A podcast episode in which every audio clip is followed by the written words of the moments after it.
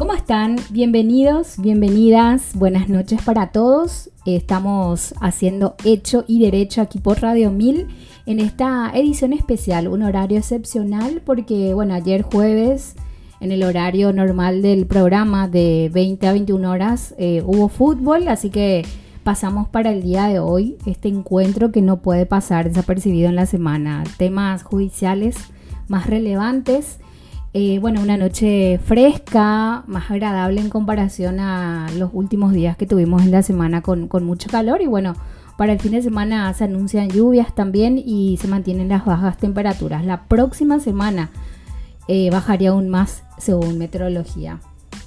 Bueno, esta semana recordamos el Día Nacional del Periodista y sabemos que la libertad de expresión es un derecho que tenemos todos los ciudadanos, no solamente eh, nosotros quienes nos dedicamos a la comunicación en medios masivos. Como menciona la Corte Interamericana de Derechos Humanos, la libertad de expresión es una piedra angular de una sociedad democrática. Es una condición esencial para que ésta esté suficientemente informada.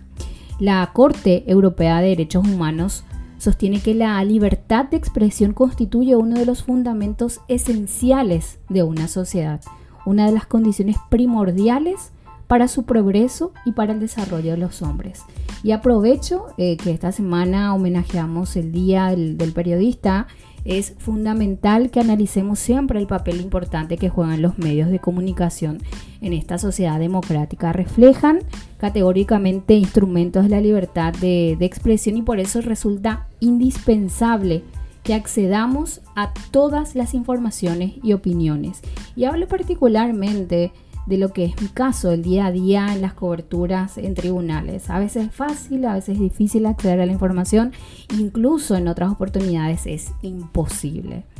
Eh, un caso, por ejemplo, de acceso a la información pública que solicité a la Corte, nunca me respondieron. Eso fue en octubre del año pasado. Una información que tiene que ver con las sentencias que, por las cuales se declararon inamovibles varios ministros de Corte. Hasta ahora no recibí respuestas. En una consulta que hice sobre condenas de medios ambientales me respondieron después de un mes aproximadamente. O sea, fuera de plazo. Y yo me pregunto si a mí me pasa esto, que constantemente estoy en el lugar, ¿qué, qué pasaría con otras personas que seguramente también pasan por lo mismo? Situaciones similares donde instituciones públicas, poderes del Estado, no responden sobre información pública o responden fuera de plazo o responden en forma parcial. Y parece que es una lucha diaria. Todos tenemos el derecho de acceder a esa información para poder expresarnos libremente. Y, eso, nada más quería reflexionar sobre eh, esa tarea eh, nuestra del día a día. A veces para muchos somos algo inquietantes, ¿verdad? Algo villanos, para otros héroes, como decía en un artículo que escribí esta semana también. Pero siempre es importante que accedamos a la información. El trabajo que realizamos siempre es para que la ciudadanía tenga la información completa de los hechos y pueda sacar sus propias conclusiones.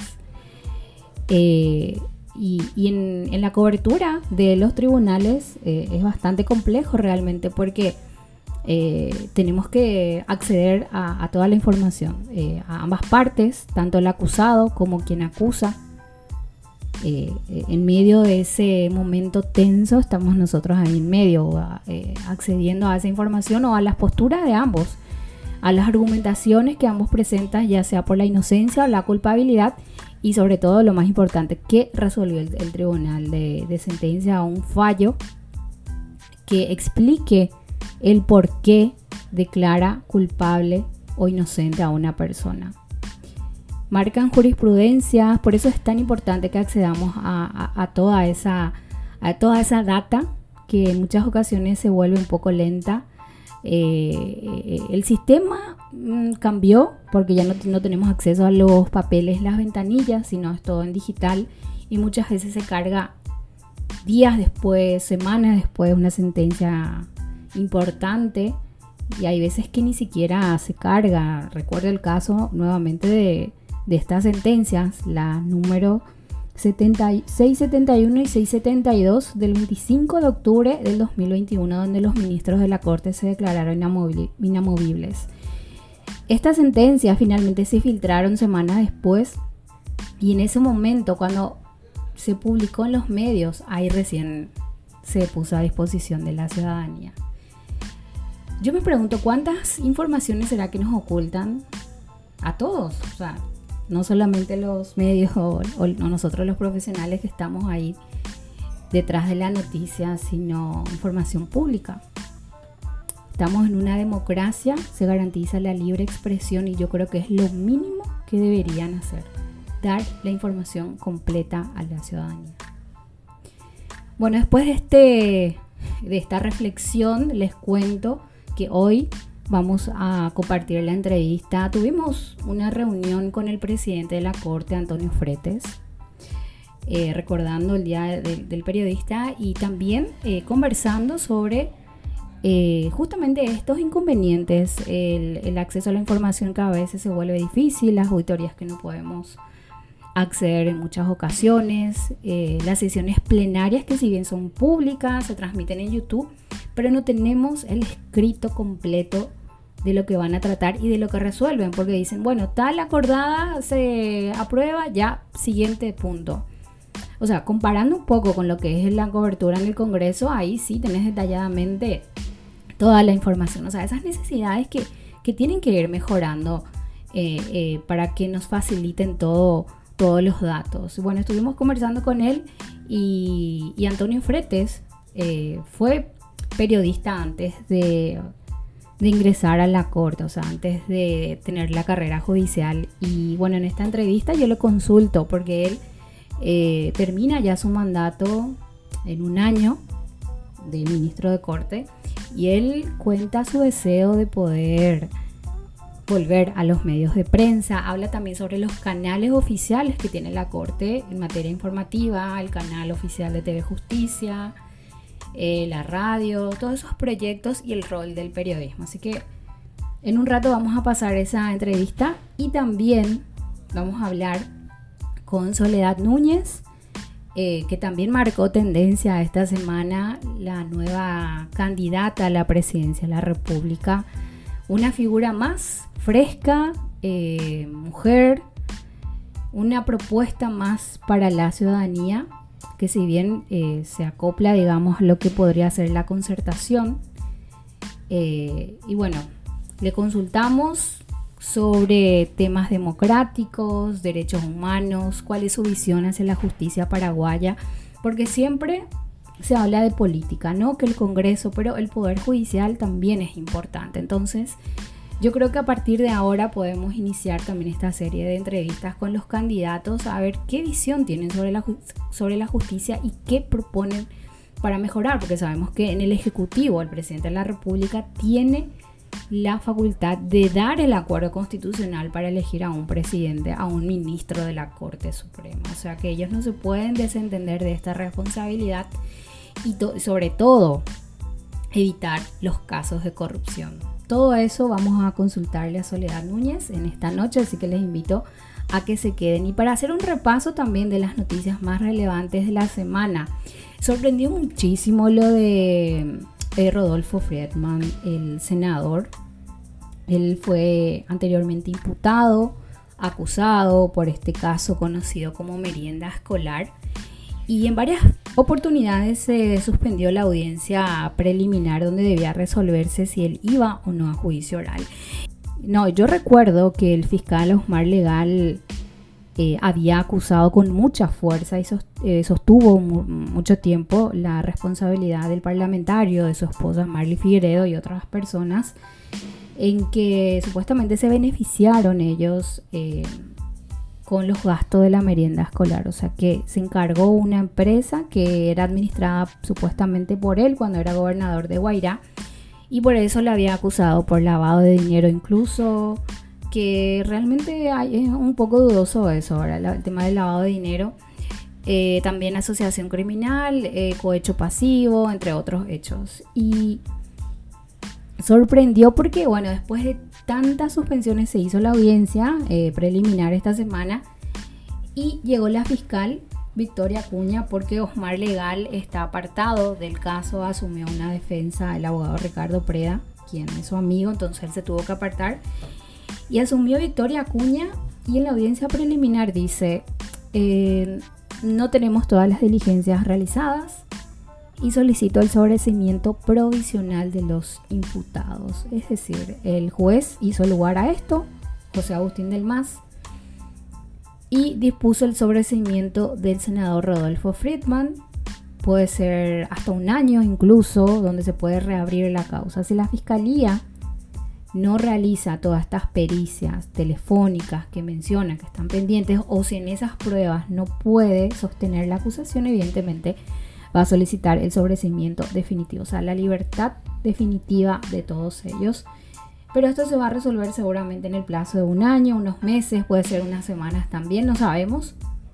Pero eso fue lo que eh, sorprendió y fue tendencia también esta, esta semana en el tribunal. Y lo más reciente, este caso, la historia de Edgar Martínez Sacomán. Eh, recordarán que en el año 2016 habían allanado su casa y en dos ocasiones le condenaron porque producía aceite de cannabis. Le habían condenado a cinco años en una primera ocasión y también a otra, eh, a otra condena a dos años, recuerdo, en el 2007. Esto fue el, entre el 2017 y el 2019. Es decir, en total él estuvo con arresto domiciliario por cinco años y nueve meses. Pero hay una nueva ley, la ley 6007, y esa es la que invocó el Tribunal de Sentencia para, en este tercer juicio por este proceso de producción de aceite de cannabis, resolver su absolución. Esto se desarrolló en Ciudad del Este. Finalmente Edgar Martínez Acomán fue absuelto. Eh, la fiscalía incluso pidió igual prisión preventiva para, para el mismo pidió la pena de 5 años y 9 meses de privación de libertad, pero el tribunal no hizo lugar atendiendo a lo que menciona la ley 6007, que crea el Programa Nacional para el Estudio y la Investigación Médica y Científica del Uso Medicinal de la planta de cannabis y sus derivados. Y bueno, también aquí en Radio, Radio Mil hablamos con, con el abogado Guillermo Ferreiro y él celebraba este día histórico y señalaba que por fin hay un cambio de jurisprudencia sobre esta producción de cannabis con fines medicinales. Él fue absuelto, este tribunal estuvo integrado por Serafín González, Fabio Aguilar y Vitalia Duarte. Ellos en forma unánime resolvieron la absolución de Sacomán. Y bueno, también toda la novela que se creó esta semana, la anterior también, con relación al caso de el Consejo de la Magistratura, los dos cargos vacantes al Tribunal de Justicia Electoral, muchas, muchos cambios de fecha de audiencia, ¿verdad?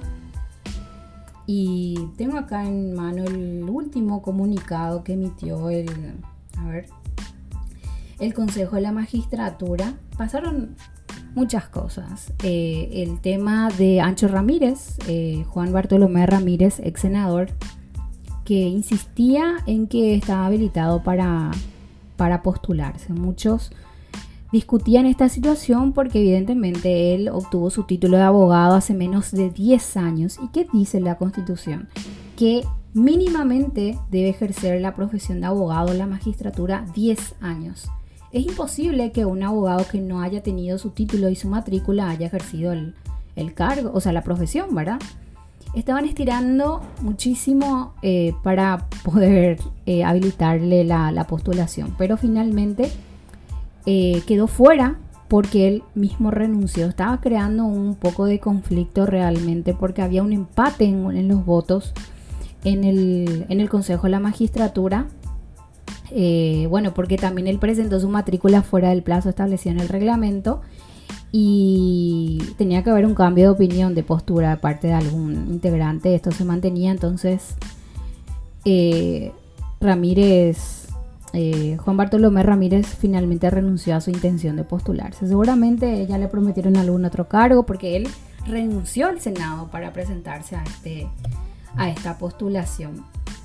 Y bueno, también quedaron fuera 18 abogados por causas diversas, causales diversas según eh, informó el Consejo de la Magistratura. Quedaron 13 nada más de los 34. Eh, a ver, les digo las fechas exactas. El 9 de mayo se va a realizar a partir de las 11 horas el examen de conocimientos generales y específicos a los postulantes admitidos y la etapa de audiencias públicas se van a desarrollar el miércoles 11, jueves 12 y viernes 13 de mayo en el Salón Auditorio de la Justicia Electoral en horarios a confirmar. Bueno, ahí la información entonces la próxima semana eh, también hay sesión el martes, ahí se va a estudiar si es que se tiene reconsideración o no con los 18 denegados en la postulación, todos, eh, entre ellos la senadora también Hermelina Alvarenga, Busarquis, quedaron fuera y presentaron sus reconsideraciones. Todo depende de lo que resuelva el Consejo el próximo eh, martes a la vuelta del feriado. Bueno, como les decía, vamos a realizar la entrevista con la candidata a la presidencia con miras ya a las elecciones del 2023, Soledad Núñez.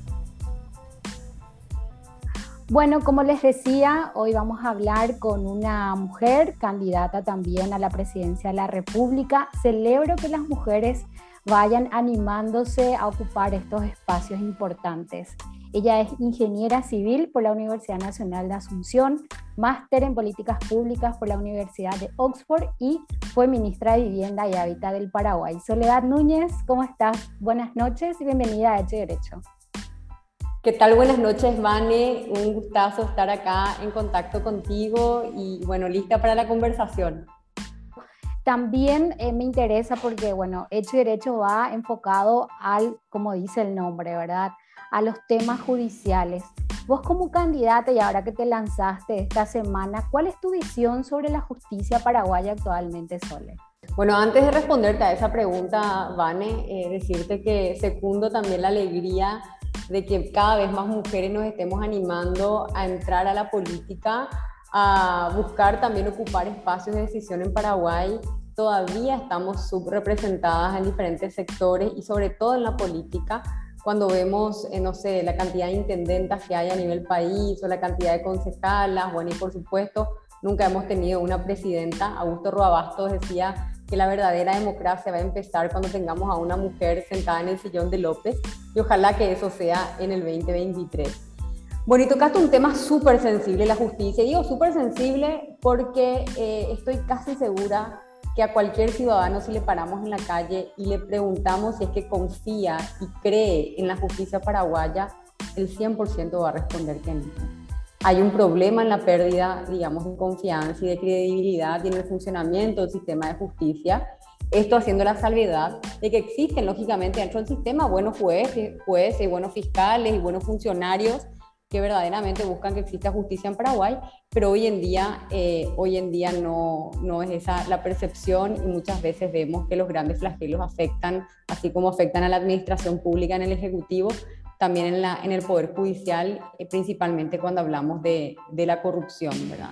Ahí yo, yo no soy abogada claramente, ¿verdad? Soy ingeniera, pero sé que hay unas propuestas súper interesantes de reforma del Poder Judicial que tiene que ser un tema de discusión en los próximos años en el Paraguay, ¿verdad? Ver cómo garantizar la independencia real de los poderes que permita desvincular también la injerencia que tiene el legislativo en, el Poder Judicial y también en todo lo que tiene que ver con el presupuesto y la administración de las tasas, etcétera, que todavía maneja, eh, maneja el Poder Judicial, ¿verdad? Pero en general, más que entrar en esos tecnicismos de reingenierías de organizacionales, digamos, del sistema de justicia, yo creo que lo que, lo que más se siente eh, y que yo comparto con gran parte de los ciudadanos con, con quienes converso es que la justicia no funciona o funciona para unos pocos.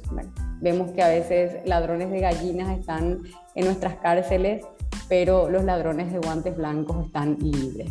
Y eso tenemos que combatir. Sí. justamente cómo combatir esa corrupción. Eh, vos eh, sos una figura joven, como hablamos, eh, representante seguramente de muchas mujeres que, que, soñamos con un Paraguay que se ha gobernado por, por una mujer, ¿verdad?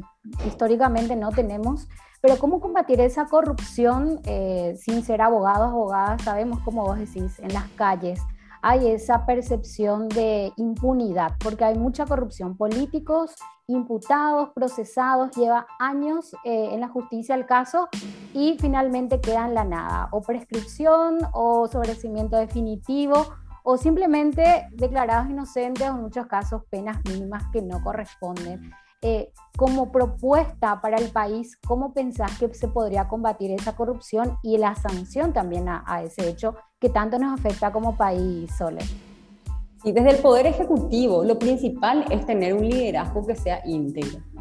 ¿Por qué? Porque eso también genera una suerte de, incentivo o también promueve una transformación cultural al interior de las administraciones del Estado. A mí me tocó vivir eso en una institución que estaba históricamente eh, reconocida por las prácticas corruptas, por la ineficiencia, por la ineficacia. Llego en ese momento, eh, lo primero que hago en los primeros 100 días fue hacer un mapa de riesgos de corrupción identificar cuáles eran esas áreas sensibles. Identifiqué tres áreas principales sensibles a la corrupción que se replican en cualquier institución pública, que son la unidad operativa de contrataciones, que es donde se contrata, la Dirección General de Administración y Finanzas, que es donde se paga, y también las direcciones de bienes y servicios, que son las direcciones de compras menores, ¿verdad? Combustible, detergentes, papel higiénico, bocaditos, etcétera. En, esos tres departamentos nosotros impulsamos en la UOC una cámara oculta con la unidad de delitos económicos de la Fiscalía que nos permitió romper la rosca que estaba enquistada dentro de la unidad operativa de contrataciones. En la Dirección General de Administración y Finanzas impulsamos una investigación interna, primero que derivó en un sumario administrativo y además hicimos una demanda eh, eh, penal ante la Fiscalía, que fue una causa sigue siendo, porque ya la estoy, yo, yo hago seguimiento personal a esa causa, Vani, porque siento de que yo siempre esto lo comparto con la gente cercana, digo, mi, mi historia de combate a la corrupción tiene nombre y apellido. Y son las diversas causas que nosotros llevamos eh, al sistema de justicia para poder sanear una institución que era la institución que estaba bajo mi responsabilidad. Yo le llamo mi pequeña trinchera donde yo luchaba todos los días por impulsar y llevar adelante una gestión pública eficiente e íntegra. Esa causa, si yo me quedo acá a contarte las innumerables veces que nos hicieron cocinar en el Poder Judicial, es realmente triste. Bueno, logramos muchas veces eh, ponerle, ponerle el ojo ciudadano y ejercer una contraloría y, y auditoría pública porque los medios de comunicación nos acompañaron. Pero si los medios de comunicación no hubiesen hecho cobertura eh, a esa causa en particular, todos los responsables iban a estar sobreseídos en, en este momento. Y es muy importante lo que decís, Sole, porque hablando con muchos jueces, fiscales, ellos a veces se quejan diciendo de que no, pero el caso es muy mediático y ya demasiado se presiona. Pero vemos también, hay veces que es necesario que se publique, que se difunda sobre todo y que se ejerza el control no solo de los medios, sino de la ciudadanía. Es clave porque evidentemente no hay confianza ahora mismo en el Poder Judicial. Eh. Es, es, fundamental eso, ¿verdad? Esta persona se hacía llamar el recaudador de la corona por más de 25 años, era el responsable de extraer las rentas públicas y poder direccionarles al poder de turno. Eh, había creado una red de complicidad tremenda, para con decirte que eh, donó una capilla del Divino Niño Jesús dentro de la institución y todos los funcionarios le, agradecían, era como una suerte de historia eh, muy tipo, películas de Hollywood, ¿verdad? Yo veo así el comportamiento y era bastante como como particular. Y finalmente en noviembre del año pasado la justicia eh, lo condenó a siete años de cárcel después de ocho, un proceso de más o menos ocho, nueve años. Y ahora está eso en el Tribunal de Apelaciones, o sea, desconocemos cuál va a ser el resultado, pero personalmente, mira, yo no soy más ministra, yo podría haberme desentendido, ¿verdad? Lavado las manos y decir, yo hice mi trabajo, yo llevé la causa ante la fiscalía, pero yo sé que requieren las causas acompañamiento, sobre todo cuando existe compromiso, y eso se logra cuando hay voluntad política, ¿verdad? O sea, en mi caso ya no voluntad política porque hice seguimiento por una cuestión de compromiso con la, con la ciudadanía, pero si logramos tener ministros, ministras, presidentes, presidentas que estén sentados en las sillas con una intención real de enfrentar a las roscas mafiosas y corruptas que están enquistadas, vamos a tener resultados súper positivos. Pero no hay que tener miedo, hay que tener coraje, hay que enfrentar a, estas malas prácticas porque no son la mayoría. Esto es lo que yo me di cuenta en la Cenavita, ¿verdad? De unos 700 funcionarios, en mi cálculo y análisis, en el diagnóstico que hice de los tres años y medio en los que estuve, más o menos había un 10% de los funcionarios que eran los funcionarios extremadamente corruptos, probablemente los que estaban detrás de idear todos los mecanismos para poder engañar, digamos, eh, o obtener eh, los, los recursos de las arcas del Estado. Después había como un 10% eh, incorruptible, funcionarios honestos, íntegros, y un 80% que siempre se va a ir en la dirección en la cual esté la cultura organizacional. ¿verdad? Y esto además de, de, mi experiencia, digamos, empírica, hay un montón de estudios que lo demuestran de administración pública, por eso es tan importante elegir bien y que en la cadena de mando tengamos presidentes sentados en la silla tomando las decisiones, que tengan una voluntad real de impulsar políticas no solamente anticorrupción, sino que políticas de, de, construcción de instituciones íntegras y que eso vaya descendiendo en toda la pirámide, en toda la jerarquía de la administración pública. Eh, claro, porque es el Poder Ejecutivo también que confirma o da su acuerdo constitucional, por ejemplo, para elegir a un ministro de corte y ahí es donde también la política juega un rol importante, o sea, el cargo de presidente o presidenta. Sole, también otro, otra realidad nuestra, aparte de la corrupción, los niños en situación de calle. Y hoy particularmente estuve cruzando en la plaza esta de las Américas, está sobre Mariscal López, y realmente me dolió mucho ver esa situación. Dos niñas se me cruzaron en cuestión de un minuto, de dos o tres años, pidiéndome moneda. Y yo le preguntaba, ¿pero qué vas a hacer con la, con la moneda? Y voy a comer. Y sus padres ahí a unos metros mirándola. O sea, es una situación muy triste que no se ve solamente en esa plaza, sino en muchas de Asunción. ¿Qué podemos hacer para combatir y para no solo reducir la cantidad de los niños que están pidiendo comida o moneda en las calles, trabajo infantil, eliminarlos definitivamente, Soler. Vane, eh, tocaste un tema que a mí em, realmente me llega como, me es muy sensible, además que siento que aumentó de una manera drástica después de la pandemia. O sea, siempre tuvimos el problema de los niños en situación de calle, pero había una suerte de buen funcionamiento de las políticas de niñez que de alguna manera se iban reduciendo los niños más pequeños. Yo esta experiencia, este, esta, esta, anécdota que estás comentando, también la veo constantemente cerca de casa. Yo lo primero que hago es llamar al Ministerio de la Niñez.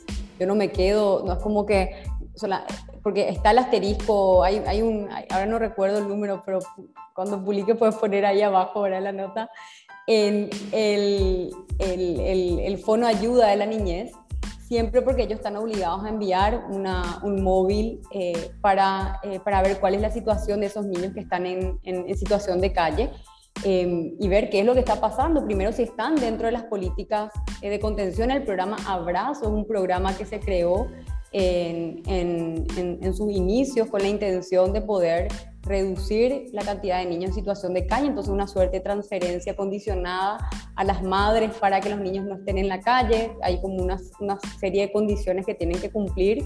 Hoy habría que evaluar y hacer un diagnóstico también después de tantos años de qué es lo que está funcionando y qué es lo que no está funcionando de esa política. El gran problema que tenemos en Paraguay y bueno que tienen muchas administraciones del Estado es de que a veces la inercia de los programas que están funcionando hace muchos años impide que se evalúen si están logrando el impacto requerido o no.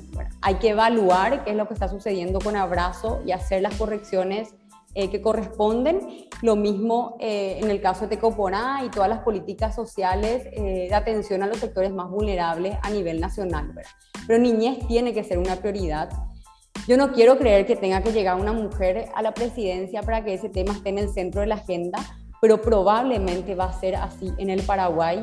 Y digo esto también basándome en algunos datos, em, eh, digamos, científicos de investigaciones en, en ciencias sociales, porque está demostrado, al menos en América Latina, en estudios que se hicieron en Bolivia y en Brasil, que existe una correlación entre el mayor involucramiento de las mujeres con la política y la mejora de las políticas de atención a la niñez, la reducción de la mortalidad neonatal, de la mortalidad materna y otra serie de indicadores que están relacionados a nuestra condición de ser madres.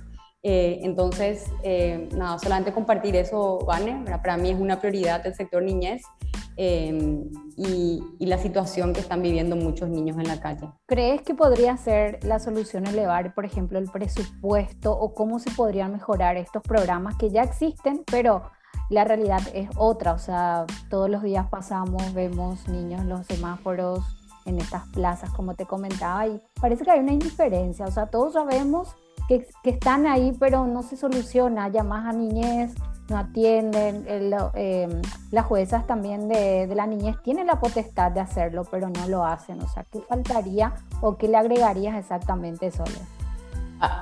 se tendría que hacer una, una evaluación a ver si es que es un problema de presupuesto. Nosotros ahora estamos entrando en los temas más sensibles con el equipo programático a recabar la mayor cantidad de datos que podemos obtener a veces también existe una suerte de secreto público, ¿verdad? porque quienes están en función de autoridad o de poder en este momento eh, no comparten todos los datos porque, bueno, quizá hay un temor a querer ser juzgados, pero con la información disponible que existe, viendo cómo em, poder eh, proponer aquellas correcciones necesarias a las políticas de niñez en las áreas que no están funcionando eh, hay que hacer una evaluación seria, una evaluación con rigor, digamos, técnico, eh, para poder determinar si lo que se necesita es más presupuesto. Probablemente la respuesta en alguna medida sea sí, porque en inversión social Paraguay está, eh, digamos, muy por debajo del promedio en, en América Latina, y bueno, tenemos que analizar ahí si es una cuestión de ciertas buropatías de la institución, o sea, si hay un problema en la aplicación o implementación de la política, o si es un problema en el diseño de la política. ¿verdad? Yo, mis propuestas en general en todas las áreas, siempre insisto que uno tiene que mirar como con dos lentes la situación. ¿verdad? Hay que analizar, eh, por un lado, el diseño, el contenido de la política pública, es decir, ver si es que lo que se está planteando funciona o no funciona y por otro lado, hay que evaluar cuál es esa musculatura para ejecutar e implementar esas políticas, porque podemos estar fallando en la implementación por más que tenemos un buen diseño, o también puede pasar que el diseño mismo está equivocado. ¿verdad? yo enseño políticas públicas en la universidad, entonces siempre insisto mucho esto con mis alumnos, de que puedan analizar el ciclo completo de la política pública, que en Paraguay es lo que no se hace, existe mucha improvisación existen muchas decisiones basadas en ciertos dogmas o a veces solo intuición del que está tomando decisiones. Entonces uno dice, no, yo creo que hay que ir en esta dirección, hay que ir en esta otra dirección, pero no existe ninguna suerte de, eh, de propuesta profesional, evaluación eh, en estratégica, digamos, de lo que funciona o no funciona en cualquier área de política pública a nivel nacional. Sole, también dice parte de tu currículum, eh, durante su administración hubo un incremento significativo de la cantidad de viviendas sociales entregadas por el gobierno, destacándose el trabajo con comunidades indígenas, colonias rurales y asentamientos urbanos. A partir de esta experiencia tuya frente a, esta institución, te pregunto también, eh, ¿qué pensás eh, de la situación de los indígenas? Por una parte, que cada un tiempo vienen a Asunción, están, ocupan las plazas, eh, también eh, cierran a veces las calles y hay mucha gente que dice no, pero vienen a ensuciar todo lo que es Asunción, ¿verdad? En cambio, otras personas dicen que el INDI es lo que, el que no funciona. O sea, que, ¿cómo ves esta realidad y también cómo solucionar o dar una propuesta que, que, en serio dé resultados, ¿verdad? Porque hay una institución, pero aparentemente no, no trabaja con los indígenas. Sí. O sea que justo, Vane, antes de entrar a esta conversación, estaba eh, compartiendo algunas ideas con una voluntaria que viene de una comunidad indígena que es súper activa, que yo la admiro muchísimo ella, es una joven eh, que lucha siempre porque existan, digamos, esas políticas de atención a uno de los grupos más excluidos a nivel eh, nacional, que son las comunidades indígenas. En lo personal, me tocó trabajar eh, con prácticamente todas las parcialidades, tanto en la región oriental como en la región occidental, con los programas de vivienda. Llegamos al 25% de la población total, o sea, menos del 3% de la población nacional son, eh, son las comunidades indígenas. Y no puede ser que no podamos acercarles oportunidades, a que no podamos encontrar de qué manera diseñar mejores políticas que incluyan la cosmovisión de los pueblos indígenas. En el Chaco, eh, trabajando con las comunidades en LED o en FED o los chamacocos o en el sur con los Macá, veíamos el rol que cumplía la vivienda, eh, la vivienda definitiva en, estas comunidades también como un elemento de recolección de agua, por ejemplo. O sea, el techo no era solamente el techo de protección ante, ante una lluvia, sino que era un elemento de con un sistema de recolección de agua de lluvia permitía también que en ciertos aljibes ellos puedan eh, tener el líquido vital que era fundamental en los periodos de sequía eh, que son extendidos en el Chaco. En la región oriental era diferente, las, comunidades H tenían de repente una visión acerca de cómo tenían que ser las viviendas pero la comunidad de los Abá Guaraní tenía una visión distinta, o los Buá tenían otra, otro tipo de visión, los Paita Buterá al norte en la zona de Mambay, otra idea de cómo tenía que ser la vivienda. Entonces nuestros arquitectos y los sociólogos trabajaban constantemente en un proceso dinámico, readaptando los diseños eh, de las viviendas.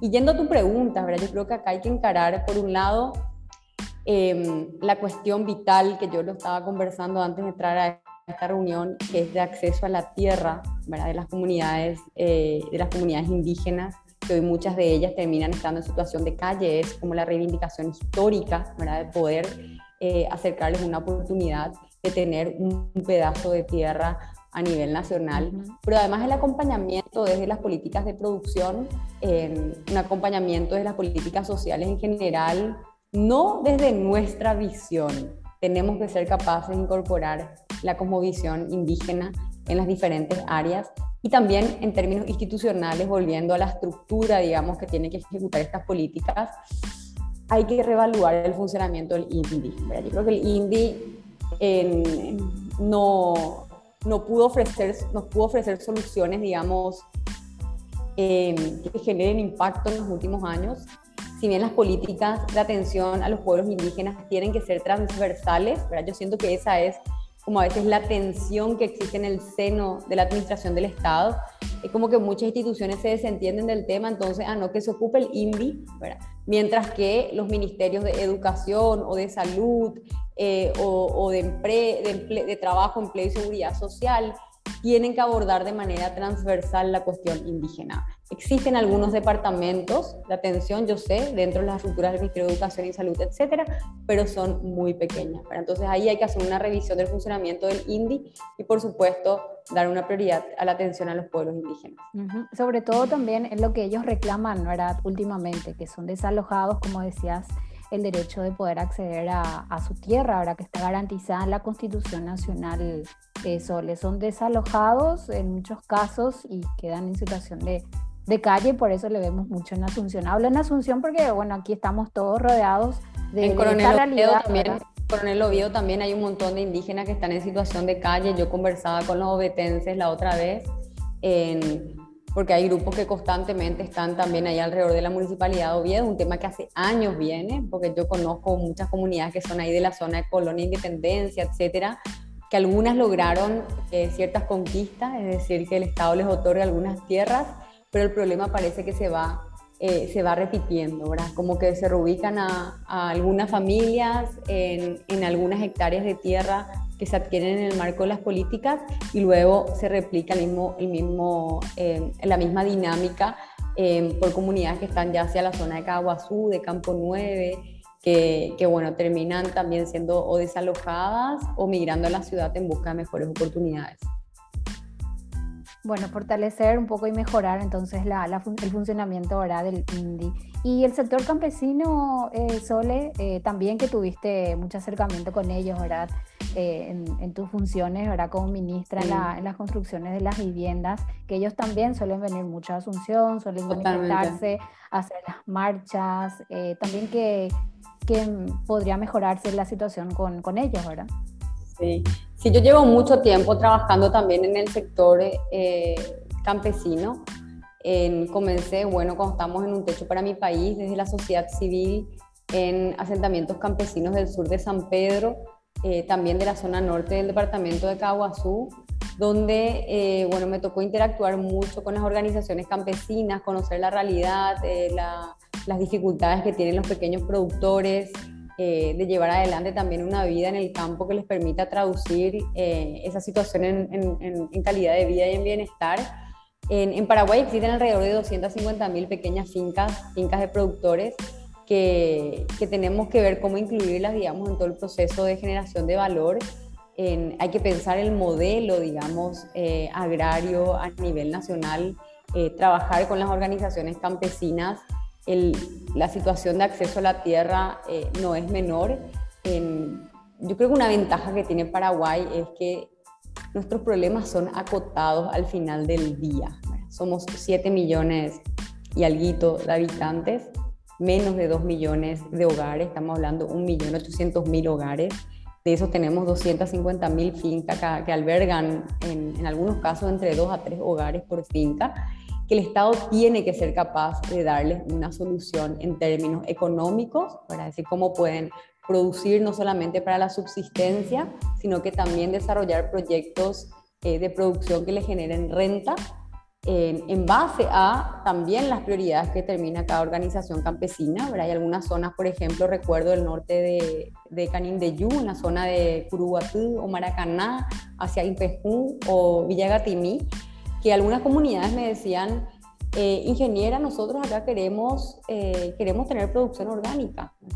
Porque es lo que queremos como comunidad, ¿verdad? Y necesitan asistencia por parte del Estado y las condiciones también en acceso eh, a servicios básicos como agua potable, por ejemplo, ¿verdad? O atención también en, desde el Ministerio de Agronomía con tecnología para que la producción pueda ser factible a gran escala, ¿verdad? porque hoy en día se sigue arando la tierra en Paraguay con el buey y con el arado, mientras otros países han tenido eh, impulsos, digamos, importantes en la mecanización del suelo, con tractores, con, con adquisición de tecnología que permite una, un, un, trabajo mucho más eficiente eh, en, en, la tierra. Entonces yo creo que por un lado es la atención en, en, el área de la economía, por otro lado en el ámbito social eh, que tiene que ver con acceso a salud, con acceso a educación, con, con, el sistema de protección social en términos, em, en términos generales que pueda brindar cierta seguridad a las familias campesinas en, en, todo el país, en todo el país, en el norte, en el sur, en el este, en el oeste, ¿verdad? porque seguimos siendo un país todavía eminentemente rural, si bien nos estamos urbanizando a un ritmo súper acelerado. Entonces ahí hay que trabajar en conjunto con el INDER, con el Ministerio eh, de Agronomía, con el MAC eh, y también con, con, otras instituciones que tienen que asegurar eh, la atención y el acceso a servicios básicos de calidad, ¿verdad? como vivienda, cenaza, agua y todo lo que tenga que ver con infraestructura. Bueno, Sole, sé que tenés una agenda súper apretada y bueno, para ir terminando ya esta charla tan interesante contigo, eh, tu propuesta mirando de todo lo que estuvimos hablando en materia de derechos humanos, derechos fundamentales que día a día los paraguayos estamos reclamando, derecho a la salud, derecho a la libertad de expresión. Justamente esta semana estábamos celebrando el Día de, los Periodistas también, ¿verdad? Felicidades. Eh, gracias. Ya le digo para que me salude. bueno, la libertad de expresión, derechos fundamentales, derecho a acceder a todos esos servicios básicos eh, porque bueno, no vamos a poder terminar nunca la entrevista si vamos a hablar de cada uno, pero ¿cuál es tu propuesta eh, en, el marco de los derechos humanos y también eh, en el cumplimiento, obviamente, de la democracia? Bueno, la democracia es fundamental como sistema político. Creo de que tenemos la obligación, sobre todo en, este, en esta década, de trabajar para preservar nuestro sistema político y los valores o, aquellos valores que representan la democracia, digamos, el respeto a la dignidad humana, eh, la igualdad, la justicia, etcétera. Yo creo que la democracia nunca antes estuvo tan en riesgo como ahora por miles de factores, ¿verdad? por la polarización extrema, por el surgimiento de estos, eh, grupos también más radicales eh, que están en contra del sistema democrático. El Latino Barómetro demuestra algunos datos bastante alarmantes, ¿verdad? que las nuevas generaciones sienten como, no sienten ningún, ningún tipo de apego hacia la democracia como sistema político. Eh, entonces nos toca a nosotros como generación también continuar como esa pedagogía democrática, defendiendo un sistema que puede tener alguna falla, pero es lo mejor que fuimos capaces de construir los seres humanos, en, al menos desde mi punto de vista, que me considero una demócrata, eh, como una forma de organización política y de proceso de toma de decisiones a nivel nacional. ¿Podemos mejorar la representación política? Sí, bueno, un poco mi intención de entrada de arena política tiene que ver con que por muchos años yo rehuí rechacé la, la, actividad política y la contienda electoral, pero hoy siento de que, eh, de que si me jacto de tener un compromiso social con el país, tengo que inevitablemente buscar que esos cambios eh, también importantes se den desde la política Ojalá que cada vez seamos más los que nos vamos involucrando con este proceso también de transformación para poder defender la democracia como valor. Eh, eso creo que es fundamental, ¿verdad? Y tener también una perspectiva de derechos humanos en general en, en todas las políticas que se lleven adelante. Que, que, confronta un poco al modelo clientelar y prebendario, ¿verdad? Ese modelo que reduce al ciudadano a un voto, eh, que es un sujeto no de derecho, que es simplemente eh, un sujeto, una prebenda, ¿verdad? Una relación transaccional fría entre un cliente eh, y, y, un, y, un, jefe, digamos, ¿verdad? Que, que es lo que estamos viendo hoy en día en el sistema clientelar que todavía domina la actividad política en Paraguay. Y no me olvido, casi me olvido, ¿verdad? El derecho de las mujeres también suele, ¿verdad? Em, de acceder a la justicia, los feminicidios que estamos viendo, eh, fortalecer mucho más también, por ejemplo, el Ministerio de la Mujer, ¿verdad? Totalmente. El Ministerio de la Mujer y de nuevo, yo creo que igual que en el caso de las comunidades indígenas, eh, esa perspectiva tiene que ser transversal, es decir, pensar en mejor salud para las mujeres, pensar en mejores ciudades para las mujeres, pensar en mejor educación para las mujeres, para poder tener esa perspectiva que se incluya en todas las áreas, creo que es fundamental. A mí me apasionan los temas urbanos en estos últimos años he conocido a una socióloga argentina que trabaja mucho el diseño de la ciudad desde la perspectiva de las mujeres. Ella dice que las mujeres vivimos la ciudad de una manera muy distinta, ¿verdad? Porque todavía la economía del cuidado está en nuestras manos, ¿verdad? O sea, las mujeres somos quienes cuidamos a los niños, somos quienes cuidamos a los adultos mayores, ¿verdad? Independientemente a las discusiones que tengamos que tener acerca de otorgarle mayor responsabilidad a los hombres que están de a poco eh, ocupándose un poco más de las tareas del hogar. Pero si hoy sacamos una foto, lo que sucede es que las mujeres en gran medida, a través de ese trabajo no remunerado, se están ocupando una economía importantísima que si cuantificamos, bueno, son millones de guaraníes aquí en Paraguay, ¿verdad? Esa economía del cuidado depende mucho cómo está diseñada la ciudad, ¿verdad? Porque somos las mujeres las que tenemos que ir en transporte público de un lugar a otro para llevar a los niños a la escuela o llevarlos al doctor o ir a buscar a los papás, a los suegros de un lugar. Eh, y si la ciudad no está diseñada, si la ciudad no es la famosa ciudad de, de, de 10 o 15 minutos, donde los servicios están en relativamente cerca, que facilita, facilitan las tareas de cuidado, bueno, eso complica bastante o mucho más la vida de las mujeres que a los hombres, ¿verdad? Y hay algunas alcaldesas mujeres súper interesantes en América Latina que están haciendo trabajos fabulosos en, desarrollando estos centros de atención para las mujeres que les facilite la vida en la economía del cuidado. Creo que eh, por esa línea hay que explorar qué propuestas se pueden llevar adelante con el Ministerio de la Mujer, más allá del centro de Ciudad Mujer que se había construido ya en su momento ver eh, alguna política que permita poner en el centro a las mujeres también y tomar en consideración en nuestra forma de vida. Bueno, Sole, te veo muy motivada, muy inspirada en todo, con muchas ganas y eso hace bien también a nuestra república, tener muchas opciones. ¿Qué queda a partir de ahora hablando políticamente y bueno, cómo te sentís con todo esto? Bueno, el día de ayer hicimos la confirmación, eh, confirmé mi, mi candidatura a la presidencia de la República eh, con muchas ganas de trabajar con todos, con todas, forjando este nuevo Paraguay que, que tenemos que comenzar a construirlo desde el 2023. En estas próximas semanas vamos a estar, eh, bueno, convocando, recorriendo el país por un lado, voy a estar en, en, en Coronel Oviedo, en Caguazú, en Villarrica, la semana que viene en San Pedro, en Canindeyú, eh, invitando a la gente a que se acerque, que nos acerque su problemática, sus visiones acerca de cuáles son las prioridades. Este proceso de construcción colectiva del programa de gobierno o de construcción participativa para nosotros es muy importante porque no solo tenemos que contarle a la gente cómo vamos a ganar una elección. O sea, construir un, un proyecto electoral exitoso es importante, por supuesto, porque si no uno no accede a los espacios de poder. Pero a la gente tenemos que contarle cómo, cómo vamos a gobernar bien nuestro país, o sea, cómo vamos a llevar adelante políticas públicas que funcionen, qué es lo que pensamos hacer. No podemos defraudar la confianza de la ciudadanía y lo que yo menos quisiera que pasara es de que gane un proyecto político, que la esperanza esté arriba y que luego fracasemos a la hora de administrar el Estado. Ese es el gran desafío el gran desafío que tenemos y bueno, hoy estamos muy concentrados en eso también, e invitando siempre a la gente que se sume. Si somos más, vamos a poder cambiar las cosas. no dejemos que nos convenzan de que, de que todo está perdido, de que la política solamente es sucia, de que no tenemos que involucrarnos, porque esas ideas son las que terminan alimentando un sistema que ya no da más, un sistema que caducó y que tenemos que dejarlo atrás en Paraguay.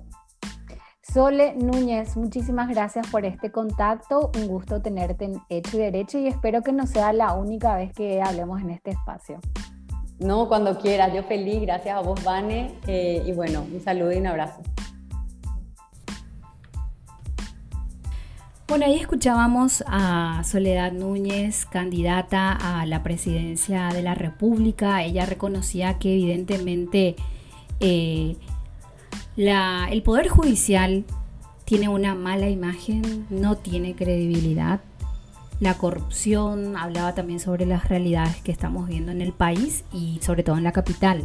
Niños en las calles.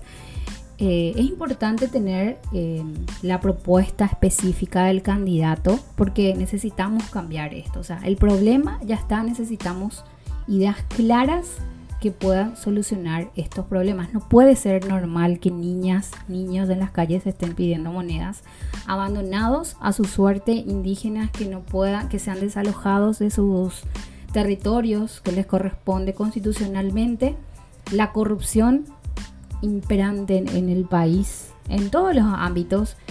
O sea, yo creo que esos son los aspectos más negativos que tenemos en el país y que debemos mejorar. Bueno, por eso le consultaba todo eso a, Soledad Núñez. Eh, pueden escuchar nuevamente la entrevista en el podcast Hecho y Derecho con Vanessa Silguero en Spotify, también en otras plataformas. Y eh, pueden también leer la entrevista eh, más importante, los aspectos más importantes de la entrevista en www.hechoderecho.com Hacemos la pausa y a la vuelta comparto con ustedes la entrevista con el presidente de la Corte, Antonio Fretes. Seguimos en Hecho y Derecho aquí por Radio 1000 y como les decía, esta semana nos reunimos con el presidente de la Corte, Antonio Fretes, eh, los periodistas que cubrimos el área judicial para discutir todo este sistema de trabajo, mejorar el acceso a la información pública, em, también que podamos participar en los juicios. Hay muchos jueces que no dejan ingresar, o sea, el juicio es público, no porque seamos comunicadores tenemos que entrar nosotros nada más, sino que cualquier persona que esté interesada lo puede hacer. Pero hay jueces que, que, no están permitiendo esto y es totalmente inconstitucional. Uno de los ejemplos claros. Y bueno, todo este, eh, todo este sistema de trabajo estuvimos hablando con él y bueno, aproveché eh, que nos comparta sus reflexiones sobre eh, el rol del periodismo, la libertad de expresión, porque él fue, antes de ingresar o empezar su carrera judicial, estuvo en, en medio de prensa y él comenta que tiene un deseo de volver a los medios al dejar el cargo de ministro de Corte. Escuchamos lo que decía. Bueno, presidente, en este desayuno con los periodistas, ¿qué puede decir sobre el rol del periodismo, sobre todo en el judicial, ya que usted eh, empezó esa profesión hace años atrás, antes de llegar a, la Corte Suprema? Bienvenido a Hecho y Derecho. Sí, eh, un saludo especial a tu audición eh, felicidades a todos los periodistas en su día. Efectivamente, en la profesión de periodista pasa también por la condición ética. El periodista tiene que tener ética y tiene que entender que su profesión también es la de concienciar a la gente, eh, es formador de opiniones y, no podemos nosotros decir, eh, sacar un comunicado, sacar una información donde después tengamos que corregir. De manera, eso se llama responsabilidad en la profesión del periodista. Y particularmente pienso de que como formadores de opiniones, nosotros tenemos que procurar de que cada día seamos mejores en materia de información. Porque la información precisamente pasa por la responsabilidad del ser humano, que es el periodista. Y no olvidemos que la información también hace rato venció la tecnología. De manera que lo que hoy estamos informando, dentro de dos o tres horas ya es tarde, ya Obama. Entonces, creo que eso es así brevemente lo que puedo señalar. Y la Corte misma también tiene sus canales de, medios para, comunicar a la ciudadanía cuáles son los próximos desafíos en cuanto a eso, TV, radio, periódicos, doctor, usted está incentivando también esa comunicación directa. Sí, la Corte tiene un plan quinquenal, desde luego que se aprueba un plan de cada cinco años, pero dentro de eso eh, tenemos el proyecto de la TV Justicia, que hoy estamos transmitiendo por cable, pero creo que estamos eh, cerca de tener nuestra TV de aire. ¿Qué es lo que estamos pretendiendo y es lo soñamos? Tener nuestra televisión de aire de manera que podamos ser útiles a a la comunidad, a la sociedad también. Por ejemplo, para concienciar a la gente, educación de la justicia, etcétera, y transmitir todos los juicios y que nos parezca o que les parezca a la ciudadanía y a los periodistas que sea de importancia. Eh, doctor, usted deja el, la corte y se va a dedicar al periodismo nuevamente, presidente, lo que nos contó aquí en la, la mesa de salud. Bueno, probablemente una expresión de deseo, pero vamos a tratar, vamos a tratar de compartir esa profesión que el amor por el periodismo y, la corte y el poder judicial. El derecho más que nada. Sí. Y a partir de dejar la corte, creo que tengo la libertad de seguir lo que me gusta a mí. ¿Qué es el periodismo? Muchas gracias, presidente. Antonio Fretes, presidente de la Corte Suprema de Justicia. Bueno, con esto nos vamos. Gracias a todos por acompañarnos. Nos reencontramos la próxima semana. Espero que pasen un excelente fin de semana, el feriado largo, un poco de frío, ya el mate seguramente igual hay algún plan de, de, viaje, de compartir con la familia, los amigos. Así que que pasen súper bien y nos reencontramos el próximo jueves puntualmente a las 20 horas.